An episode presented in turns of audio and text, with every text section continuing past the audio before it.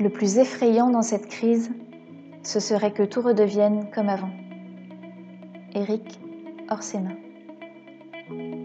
Ouvrez grand vos oreilles, le comité Grand Lille se digitalise avec ses cafés de l'après.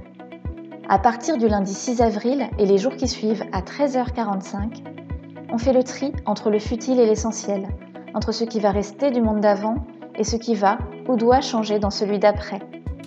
À l'heure du café, Jean-Pierre Le Tartre reçoit un invité, une personnalité de haut niveau, au point de vue éclairant et éclairé. En 20 minutes chrono, il vous invite à prendre un vrai shot d'inspiration avec votre café avant de retourner télétravailler. Vous êtes prêts? Alors c'est parti Merci. Bien, bonjour Alain. Merci de, participer euh, à ce café de l'après. Donc, c'est le premier de la saison 2.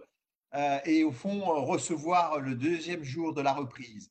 Et pour le premier café de l'après de la seconde saison, le représentant de la plus grande entreprise de France, eh bien, euh, c'est à la fois un honneur et, beaucoup d'intérêt et d'attente d'écouter ce que tu vas nous dire, Alain. Et donc, merci d'être là. Alors, en plus, Alain, tu es un homme du Nord, même si tu es aujourd'hui le patron de l'UDP. D'ailleurs, tu pourrais rappeler à tous ceux qui nous écoutent ce que recouvre l'UDP. D'abord, bonjour Jean-Pierre, bonjour à toutes et à tous. Merci beaucoup pour ton invitation. Euh, pour moi, c'est un plaisir de pouvoir échanger avec toi, euh, de façon virtuelle, mais néanmoins euh, un plaisir quand même. L'UDP, d'abord, c'est une des trois organisations patronales représentatives. MEDEF, c'est PME UDP. Et l'UDP, c'est une organisation qui, depuis maintenant trois ans, regroupe à la fois les artisans, les commerçants de proximité et les professions libérales. Les professions libérales qui sont venues nous rejoindre il y a trois ans. Et globalement, c'est 2 800 000 indépendants qu'on a euh, pour mission d'essayer de représenter et de défendre avec euh, quatre grands secteurs. Euh, la CAPEB pour le bâtiment, la CNMS pour les métiers de service et de la production, la CGAD pour l'alimentation et l'UNAPL pour les professions libérales. Derrière ces quatre grandes confédérations, il y a 122 organisations professionnelles différentes euh, qui représentent plus de 600 métiers et donc une grande diversité d'acteurs qui sont présents sur l'ensemble du territoire. Voilà, donc c'est une très grande organisation en fait, hein, euh, donc qui est très importante dans, dans le paysage économique euh, de notre pays et, et, dans les discussions que tu peux avoir avec les instances publiques et notamment avec le gouvernement. Et on te voit souvent dans les salons de la République en train de défendre euh, les intérêts de tes adhérents. Donc, euh, merci à toi d'être là. Je rappelais que tu es originaire du Nord. Tu as été euh, artisan taxi, tu es aussi co-gérant aujourd'hui, co-gérant d'une entreprise esthétique. Tu as eu en fait un engagement très ancien hein, dans le monde de l'artisanat et des chambres de métiers. tu as été pendant trois mandats successifs à la tête de l'Assemblée permanente des chambres de métiers de l'artisanat. Euh, tu as euh, l'APCMA de janvier 2000 à, décembre 2016. Tu as euh, un engagement au profit de la cause artisanale très très fort et donc ce qui t'a amené à être président du groupe de l'artisanat au Conseil économique, social et environnemental. Tu es vice-président de l'Union européenne de l'artisanat des petites et moyennes entreprises au niveau européen. Peut-être d'ailleurs cette dimension européenne, ce serait intéressant que tu dises un peu comment tu vois la France dans l'Europe aujourd'hui dans cette crise. Voilà, tu es président, euh, tu as été président de l'Union nationale des taxis et tu es aussi euh, euh, président de la Chambre des métiers des Hauts-de-France, hein, c'est ça? Voilà, Chambre des métiers des Hauts-de-France. Donc aujourd'hui, tu es le spécialiste national et même européen des questions de, l'artisanat, du commerce et des professions libérales. Et Dieu sait si aujourd'hui c'est un sujet dans cette crise économique. Et, et, je vais te dire, je suis heureux aussi de te recevoir au Café de l'après, organisé par le Comité Grand Lille, parce que je ne suis pas certain que le comité Grand Lille ait très souvent invité ce monde économique qui pèse si lourd dans ces débats, historiquement. Euh, merci, moi je suis également heureux de pouvoir échanger parce que au bout du compte, dans cette crise, naturellement, on voit bien que les, entreprises sont différentes, mais on doit tous avoir le même combat. C'est d'accompagner les entreprises dans leur diversité, parce que je pense euh, vraiment que toutes les entreprises sont utiles à l'économie, utiles au pays. Naturellement, ben, moi, je suis content avec mes collègues, puisque naturellement, je suis loin d'être seul, mais d'essayer de porter le message de ceux dont on dit qu'ils sont les plus petits en taille, c'est vrai, mais euh, nous, on pense qu'ils sont également très importants. On l'a vu d'ailleurs pendant cette crise, beaucoup de nos collègues ont été extrêmement utiles euh, au fonctionnement de l'économie. Alors justement, euh, oui d'ailleurs, euh, grâce à toi, on a, on a, on a eu vendredi 1er mai, on a reçu un artisan, un, artisan boucher qui, qui nous a parlé de la, question de la chaîne alimentaire. Alors justement, d'abord une petite question pour toi, président donc d'une représentation syndicale extrêmement forte dans ce pays. Comment tu vis la chose dans une crise comme celle-là? Comment toi personnellement tu as vécu cela? Ah, Et après on parlera de tes adhérents bien sûr, mais. Globalement, euh, c'est à peu près 9-10 heures de conférences téléphoniques par jour, tous les jours. Voilà. Alors, effectivement, on se rend compte, au bout du compte, et ça aura sûrement des conséquences pour l'avenir, qu'on passe, toi et moi, et beaucoup d'autres, beaucoup de temps dans le train, à voyager, euh, à aller à Paris ou ailleurs. Et au bout du compte, euh, peut-être que nos pratiques vont évoluer, j'en suis persuadé. Parce que ces conférences téléphoniques, bon, elles sont très prenantes, mais je pense qu'elles vont quand même perdurer au-delà de, la crise parce que euh, ça a une, réelle efficacité. En tout cas, moi, je le, constate. Euh, ça nous permet aussi globalement euh, d'avoir des, présences très fortes dans nos réunions. sans retard, on commence très à l'heure, tout le monde est présent. On s'est vite habitué à respecter la parole de l'autre. Ça, c'est bien. Et bon, je suis passé euh, d'apprenti débutant à apprenti pas encore confirmé, mais presque de l'ensemble de ces outils. Bon, euh, voilà, je, pense que c'est bien. Alors, néanmoins, moi, je dois le dire très clairement, euh, la convivialité, la proximité est quelque chose qui est l'ADN de nos entreprises. Et même si aujourd'hui j'apprécie d'utiliser ces outils de, visio, bon, quelque part, à dire vrai, la convivialité, la proximité humaine me manque un peu. Alors, dans, ton rôle aussi, euh, quelles ont été tes euh, premières actions et tes premières demandes, en fin de compte, par rapport à ce confinement, tes adhérents? Je veux dire, dès les, dès les premières heures de, de l'annonce de ce confinement, et même, j'irais même presque avant, on a essayé d'imaginer un dispositif global pour que nos entreprises puissent, au moins dans cette première partie de confinement, à la limite, tenir le choc. Tenir le choc. En gros, en disant, il n'y aura pas d'activité ou pas, presque pas, comment on fait que pour que tous ces hommes et ces femmes qui ont quand même mis beaucoup d'énergie, leur bien dans leur boîte, comment on fait pour qu'ils puissent encore être là dans un mois, dans deux mois, puisqu'on ne connaissait pas la période de confinement. Et donc, on a proposé très vite quatre grands piliers qui nous paraissaient indispensables de mettre en œuvre pour euh, permettre à nos collègues de tenir. D'abord, un, le report et naturellement, on travaille beaucoup sur l'exonération des cotisations sociales. Deux, la question de la trésorerie qui est essentielle. Nos collègues n'ont pas des, trésoreries euh, qui débordent. Et donc, ce qu'on appelle le PGE, le prêt garanti par l'État, était pour nous tout à fait essentiel. Troisième point, le fonds de solidarité. Parce qu'un indépendant qui ne travaille pas, ben, il n'y a pas d'argent qui rentre. Donc, à un moment donné, euh, il y avait même des frais fixes dans l'entreprise qui étaient toujours visibles qui était vraiment réel, il fallait un outil pour prendre en compte euh, ces frais fixes. Et donc, euh, fonds de solidarité, le report des charges sociales, euh, le prêt garanti par l'État et le chômage partiel.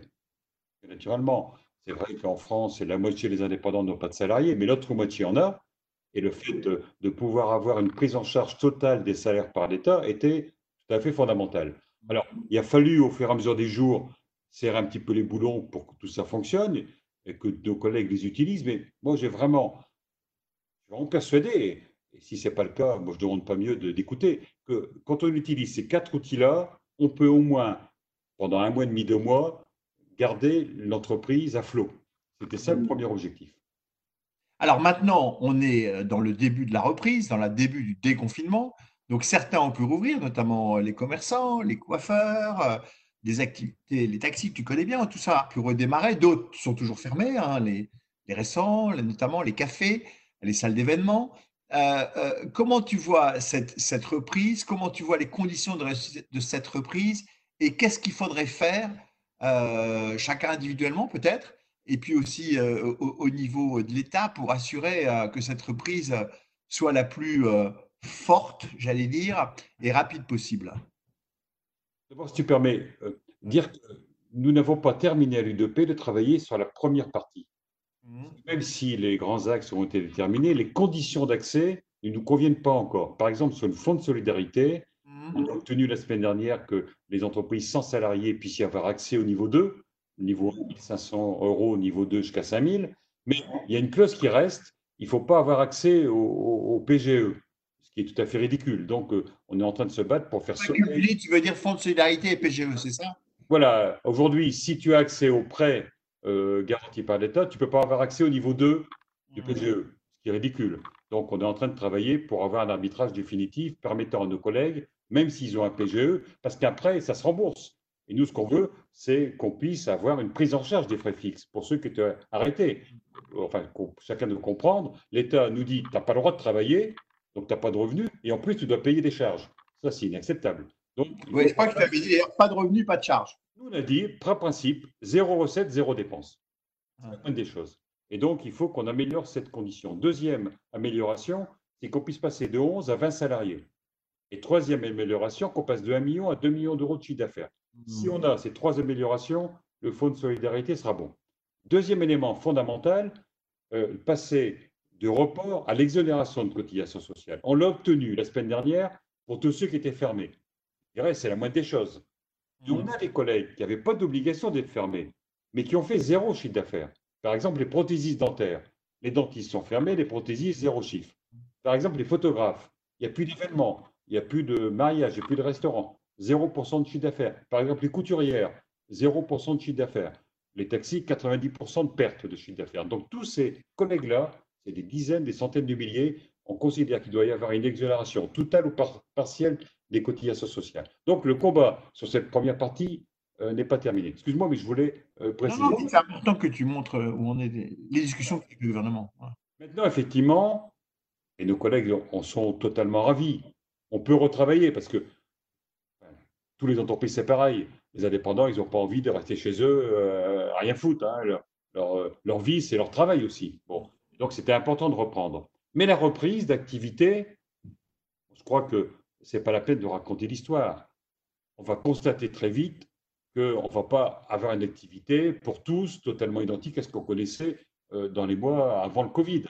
On risque d'avoir, et nous on évalue peut-être jusqu'au mois de septembre, une activité qui va reprendre, mais un petit peu à la fois. Et donc, on va avoir d'un côté ce manque de chiffre d'affaires, et puis d'un autre côté, des dépenses supplémentaires, des dépenses liées au matériel qu'il faut acheter bah, pour respecter les règles sanitaires. On parle des masques, mais il n'y a pas que les masques. Hein le gel, il y a les blouses, il y a les charlottes, il y a les surchaussures, enfin et compagnie. Il y a également un temps qui est, à mon avis, peut-être plus important en termes de coût. C'est le temps passé improductif par le chef d'entreprise et par les salariés pour mettre en œuvre les mesures euh, sanitaires. Euh, pour le coiffeur, nettoyer le bac à shampoing, le shampoing, pardon, le fauteuil et tout. Ça, c'est du temps improductif. Et donc, moi, ce que je suis en train de demander à mes collègues, c'est qu'on puisse avoir pour la fin du mois de mai pendant ces 15 jours, quel a été le coût réel des mesures sanitaires pour les entreprises. Parce que quand vous additionnez le manque de chiffre d'affaires et le coût, on va avoir une question de rentabilité de nos boîtes. Et pour nous, aujourd'hui, c'est presque le problème numéro un. On a, j'espère, réussi à permettre à nos collègues de passer les deux premiers mois. Bon, mais aujourd'hui, le défi est encore plus grand. Il va falloir pendant plusieurs mois, et peut-être jusqu'à la fin de l'année, regardez si les boîtes sont rentables. Une entreprise, quelle que soit sa taille, y compris une plus petite, n'a aucun intérêt de fonctionner si elle perd des sous. c'est la logique économique. Et donc, nous, on veut absolument regarder quelle est la rentabilité de chaque secteur d'activité et en parallèle, regarder avec le gouvernement comment on continue d'accompagner les entreprises pour réussir à aller jusqu'à la période qui permettra de reprendre notre autonomie. Nous, on ne souhaite pas vivre euh, sur, le, euh, je veux dire, sur les deniers publics mais à un moment donné, il y a un devoir de l'État de nous accompagner. Et donc ça, c'est la période qui est extrêmement importante pour nous, c'est d'avoir la connaissance la plus fine possible, métier par métier, et il y en a beaucoup, de ce que les entreprises sont ou pas rentables dans cette période qui peut peut-être durer 4-5 mois et peut-être jusqu'à la fin de l'année. Est-ce que tu crains, est-ce que tu crains pendant cette période euh, euh, des dépôts de bilan dans, dans tes adhérents? Puisque tout le monde parle effectivement d'une crise majeur à la rentrée en octobre, novembre, décembre, alors pour des grandes entreprises, notamment industrielles, l'aéronautique, l'automobile, etc. Mais est-ce que dans le domaine des artisans, enfin, quand on voit nos commerçants qui sont fermés depuis longtemps, nos, cafés, nos hôtels, nos restaurants, est-ce qu'ils vont pas, est-ce qu'ils vont arriver à s'en remettre? Est-ce qu'il ne va pas y avoir un gros risque d'une partie importante qui était fragile euh, n'arrive pas à repartir? Bon, D'abord, rappeler que pour ça, les indicateurs là-dessus. Ce qui concerne café, hôtel, restaurant, j'espère qu'on va réussir à intégrer les traiteurs dedans, le salon de thé et autres. Il y a un plan massif mmh. d'accompagnement qui va être plus euh, euh, long en termes de, période, sur l'exonération de cotisations sociales, un fonds de solidarité jusqu'à 10 000 euros. Bon, et donc on espère là aussi que nos collègues vont tenir. Les restaurateurs, euh, les cafés, les hôtels, c'est extrêmement important. Bon, à, ta question, je dirais spontanément, j'espère que tous nos collègues vont tenir.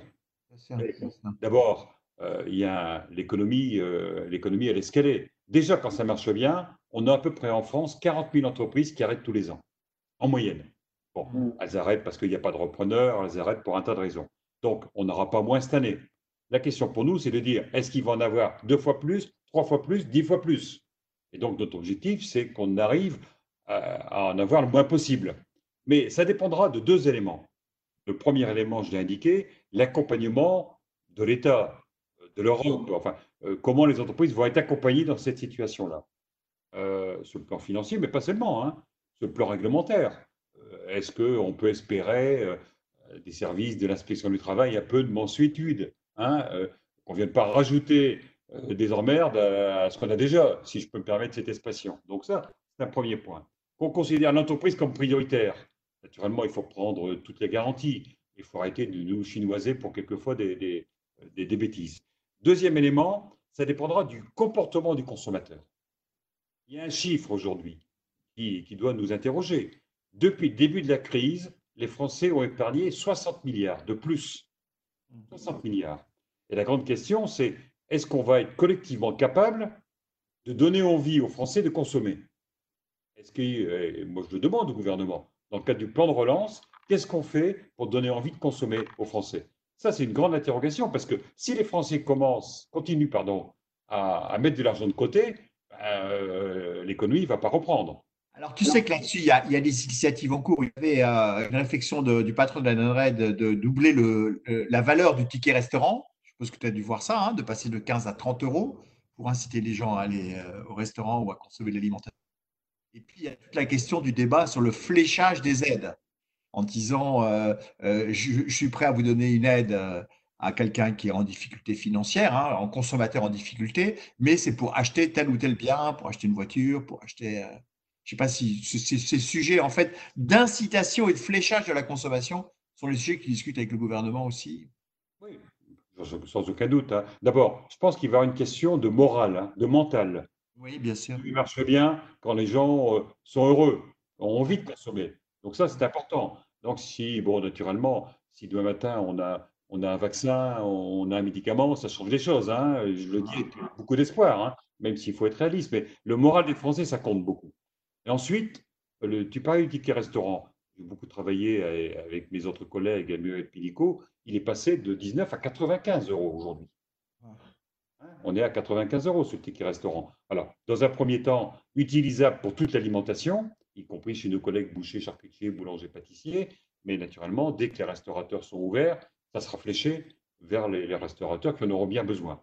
Ensuite, euh, on est en train de travailler sur des plans sectoriels, des grands plans sectoriels, l'automobile, le tourisme et autres.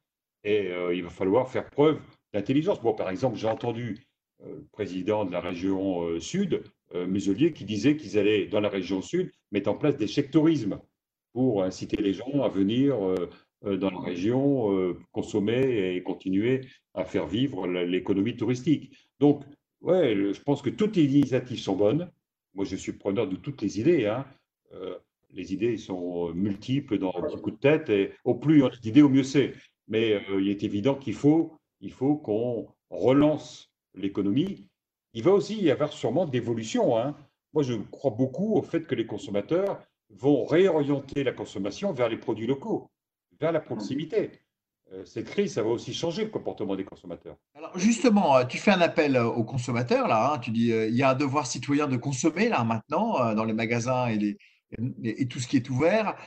et justement, par rapport à la, responsabilisation de la consommation, on a beaucoup parlé de la malbouffe hein, et donc de consommer des produits de meilleure qualité peut-être plus chers. Hein, tout à l'heure, tu parlais du coût, de la rentabilité des mesures sanitaires. Ça veut peut-être dire qu'il faudra peut-être acheter plus cher aussi pour avoir des produits de bonne qualité et safe en termes de santé. Euh, est-ce que tu crois que effectivement les habitudes de consommation qu'on voyait poindre déjà avant la crise, hein, du bio, des choses comme ça, est-ce que tu penses que ça va s'accélérer? Est-ce que tu incites tes adhérents à vraiment avoir une offre produit euh, de proximité, environnementalement euh, safe, bonne hein, sur le plan d'environnement Est-ce que tout ça, tu penses que c'est des éléments très importants pour le développement de l'activité de tes adhérents? Je pense qu'il y a une évidence déjà, comme tu l'as dit, avant la crise, on commençait déjà à avoir des comportements euh, qui évoluaient, en particulier dans les jeunes générations, euh, sur l'environnement, sur la qualité des produits. Euh, tout ça, c'est des phénomènes très lourds, mais très forts qui sont dans la société française. Et je suis persuadé que ça va s'amplifier fortement. Les, les, consommateurs vont avoir besoin de savoir d'où vient le produit, comment il a été travaillé, par qui il a été travaillé, je pense que ça, c'est absolument indéniable. Euh, et euh, en, plus, moi, je, ne peux qu'inciter mes collègues à euh, je veux dire, tirer les conséquences de ce qu'on a déjà commencé à faire pendant la crise. On voit par exemple certains restaurateurs qui ont beaucoup développé la vente à emporter. Mmh. Ils ne faisaient pas précédemment le click and collect et, la vente à emporter. Et il est évident que les consommateurs vont aussi prendre de nouvelles habitudes par rapport à ça. il faudra avoir une offre qui va s'étoffer. Vraiment, c'est toujours très agréable d'aller au restaurant, euh, d'être à table. Mais à côté de ça, il est possible que euh, beaucoup de consommateurs ben, euh, veuillent quelquefois le soir aller plutôt faire un plat emporté que le restaurateur aura préparé. Et ça, je crois que là, sans aucun doute, il va y avoir de la part du consommateur des changements de comportement et inévitablement, les entreprises vont devoir s'adapter au comportement du consommateur. C'est d'ailleurs souvent une des chances qu'on a de nos secteurs. Nos entreprises, en étant toutes petites, ont une flexibilité qui est souvent plus facile à mettre en œuvre. Parce que, bon, voilà, quand on a 2, 3, 4, 5 salariés ou 10 salariés, on, réagit plus vite euh, par rapport aux besoins des clients. Alors, naturellement, le rôle aussi des organisations euh, patronales, syndicales, des chambres du métier de l'artisanat, ça va être d'accompagner en termes de formation l'ensemble de nos collègues pour que chacun monte dans le train de cette nouvelle pratique de consommation. on ne pourra pas, je pense, on le dit souvent à l'occasion de certains événements, mais je pense que là, c'est tellement fort tellement terrible qu'on ne pourra pas reprendre la vie comme avant. Il faudra s'adapter. Tu penses que comme, comme pour certains nombres de métiers, euh, l'utilité en fin de compte euh, des artisans, des commerçants, euh, des professions libérales s'est trouvée renforcée par cette crise? En fin de compte que le, fait qu'ils soient fermés, donc le manque que ça a créé chez les consommateurs, d'autres qui étaient très impliqués, notamment dans la chaîne alimentaire, pour nourrir les Français malgré, malgré ce confinement. Est-ce que tu as, est-ce qu'en fin de compte, vous n'allez pas sortir au fond l'ensemble de tes 600 professions euh, renforcées euh, dans leur utilité et dans l'image auprès des consommateurs? Comme euh, ça a été dit à plusieurs reprises, y compris par le président de la République, certains métiers du quotidien, qui à la limite, bon voilà, on les faisait, puis ça n'était que normal, aujourd'hui redeviennent quasiment indispensables. On voit combien ils sont indispensables à la vie quotidienne du pays. On est tellement habitué parce que ça fonctionnait, qu'après tout, c'était normal. On n'avait même plus l'attention. En gros, je suis très heureux qu'on ait en France des startups. Mais pendant un temps, on ne parlait que des startups, comme si le reste n'existait pas. Non, les, deux sont indispensables. Il faut les startups, mais il faut aussi euh, des, métiers du quotidien, que ce soit le coiffeur, l'esthéticienne, le carrossier, euh, euh, le boucher, le charcutier, enfin tous ces métiers-là qui permettent aux Français de bien vivre, de, de mieux vivre, euh, d'avoir de la facilitation dans la vie sont absolument indispensables. Et naturellement, je crois que là, allez, l'évidence est redevenue quelque chose euh, de visible. Mais ce qu'il faut surtout, c'est qu'on ne perde pas de, pas de vue et qu'on mette en place des formations permettant d'avoir des, des, salariés, d'avoir demain des repreneurs et qu'au bout du compte, ces métiers soient valorisés. Soient valorisés dans le discours public, soient valorisés par le comportement du consommateur voilà, euh, qui a été content d'aller euh, chez son boucher charcutier, chez son boulanger, et qui continue à y aller, euh, et qui sont valorisés par les pouvoirs publics. Et puis derrière, je dis très clairement, hein, on a, je dis, permettez-moi de parler un peu de ma situation personnelle, j'ai ma fille qui travaille aux États-Unis. Vous savez, on voit bien la différence de modèle. Hein. Aux États-Unis, en un mois, 30 millions de chômeurs. Et les chômeurs là-bas, c'est rien. Hein. Bon, on voit bien que la France a un modèle économique qui fait que globalement, même si les uns et les autres peuvent toujours un petit peu euh, constater que ce n'est pas suffisant, mais quand même, on a un modèle euh, de protection sociale qui est assez exemplaire. Hein. on a bien vu le chômage partiel, on a bien vu tout ce qui a été mis en place. L'État prend en charge. Aux États-Unis, ce n'est pas l'État qui prend en charge, c'est les personnes qui sont obligées d'assumer. Donc je pense qu'il va falloir qu'on ait un débat de société. Peut-être qu'à l'occasion des élections présidentielles, ce sera le cas d'avoir ce débat. Un société, quel est notre choix de société? Est-ce qu'on considère que la société qu'on a, la société française, protectrice, qui accompagne, est le bon choix et il faudra en assumer les conséquences financières? Et deux, ces conséquences, ces conséquences financières, est-ce qu'on les a mis, euh, je veux dire, est-ce que c'est le bon modèle? Est-ce que, par exemple, c'est le travail qui doit être la base majeure de la protection sociale? C'est le travail qui doit être taxé? Nous, on pense qu'on doit pouvoir regarder une évolution du financement globalement de la protection sociale. Voilà. Et nous, en tout cas, l'UDP, on va militer pour que cette réflexion existe sereinement, tranquillement, mais euh, je pense que le modèle qui a été créé en 1945, aujourd'hui, doit évoluer. On ne travaille plus comme en 1945 et il faut qu'on évolue notre modèle pour garder. Moi, je suis favorable à ce qu'on garde notre modèle, mais je suis favorable à ce qu'il évolue dans son fonctionnement, dans son financement. Laetitia Vito, je ne sais pas si tu as eu l'occasion de voir son podcast qui a interviewé dans un café de l'après, qui est une spécialiste des évolutions du monde du travail, parler de la fragmentation du travail et notamment du fait qu'au fond, avant, tu avais un travail qui t'assurait ta rémunération, ta protection sociale, ton statut social, et qu'aujourd'hui, en fin de compte, tu peux avoir plusieurs activités différentes qui répondent euh, différemment à ces objectifs. Et je pense que c'est lié, pareil, à la question de la protection sociale, uniquement basée sur, euh, sur le travail. Euh, dis-moi, dans, dans l'ensemble de ces, de, ces, métiers, en dehors de la crise, avant, tu avais des débats déjà avec le gouvernement pour faciliter, pour, que ces entreprises puissent vivre plus, mieux, hein, euh, puissent se développer. Aujourd'hui, en termes de réformes structurelles, tu as parlé de la, question de la protection sociale et donc d'une certaine façon du coût du travail. Hein, Est-ce qu'il y a des demandes, toi, qui sont importantes, qui structurellement pourraient aider, parce qu'on pourrait aussi cette crise peut permettre aussi de faire des réformes structurelles, peut-être, parce qu'il y aura une prise de conscience d'une situation difficile. Quelle serait la réforme structurelle que tu verrais euh, importante à réaliser pour euh, tes adhérents aujourd'hui? Et qui serait peut-être plus facilement faisable après une crise comme on l'a connue Tout d'abord, je pense qu'il faut être capable de regarder tout. Hein. Il ne faut pas euh, se mettre de hier. Il faut partir du principe qu'on doit être capable de mettre tout sur la table et de discuter de tout. Bon, pour nous, je veux dire, il est évident que par exemple, les heures supplémentaires, défiscalisées, désocialisées, doivent devenir une pratique courante. Quand on a besoin, on l'utilise. Après, je pense qu'il faut avoir le courage de dire qu'il faut rediscuter la question des 35 heures, par exemple, euh, qui est un, sujet quand même euh, qui nous pèse depuis longtemps. Et puis derrière, il faut euh, qu'on soit capable de remettre en cause un certain nombre de dogmes qui nous ont pénalisés depuis longtemps j'ai des images quelquefois, bon, peuvent être contestées, mais je pense que dans notre pays, l'entreprise n'a jamais été prioritaire. Pour les Français, l'entreprise, bon, c'est un mal. Ça existe, mais euh, on la supporte.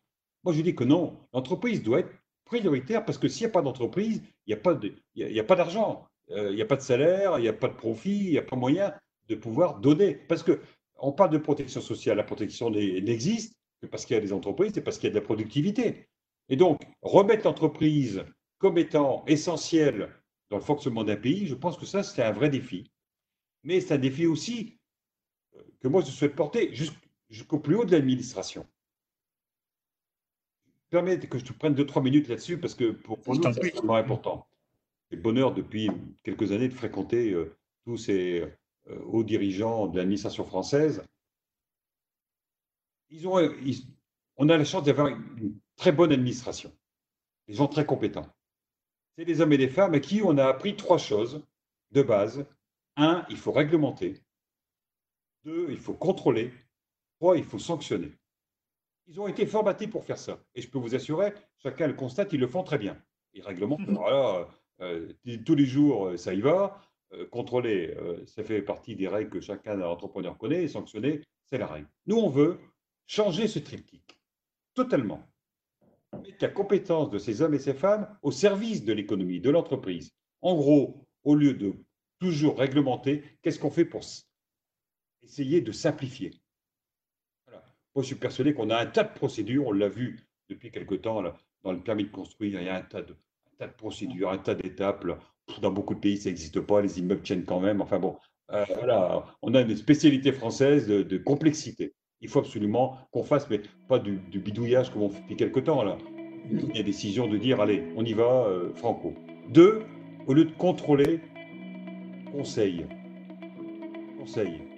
Inspecteur du travail qui vient dans la boîte, dans beaucoup de pays, il n'y a pas pour mettre une prune à, un entrepreneur, il vient pour dire, attendez, là la règle c'est pas celle-là, je vous propose de faire ça. Plutôt que de devoir contrôler. Et au lieu de sanctionner, ben, euh, on, accompagne et on facilite la vie des gens. Et ça, je veux dire, c'est absolument considérable comme changement de choses. Ça veut dire qu'on considère l'entreprise comme prioritaire non pas comme fautive. Systématiquement, l'entreprise, aujourd'hui, elle est fautive. On la contrôle, on la sanctionne. Nous, on veut qu'elle soit prioritaire parce qu'elle est utile au pays. En fait, tu voudrais changer euh, réglementer, contrôler, sanctionner par simplifier, conseiller, faciliter. C'est un très bon, une très belle proposition, Alain, je trouve. Euh, effectivement, et qu'on pourrait apporter d'ailleurs pour euh, toutes les entreprises, euh, qu'elles soient petites. Si tu permets, je, je, vais faire une comparaison qui n'a pas raison, hein, mais enfant naît aujourd'hui, le bébé, il va avoir peut-être la rougeole, la coqueluche, quand ça va être un garçon qui va se casser une jambe au foot, enfin peu importe. Mais en gros, il a une espérance de vie qui a 90 ans, parce qu'on soigne, parce qu'on l'accompagne. Mais on sait qu'il va être malade entre deux, et on l'accompagne pour qu'il vive. Une entreprise, quand on la crée, tout le monde sait qu'elle va avoir des problèmes un jour ou l'autre. Un impayé, une perte de clientèle, enfin, il y a mille raisons d'avoir des problèmes. Ben, moi, je souhaite qu'on fasse avec l'entreprise ce qu'on fait avec l'être humain. qu'on l'accompagne de façon à ce qu'elle puisse continuer à vivre. Alors que la pratique française, c'est qu'on la tue quand elle a un problème. Ça, c'est insupportable. Merci beaucoup. Euh, c'était un plaisir de te voir. C'était très intéressant. Bon après-midi à tous.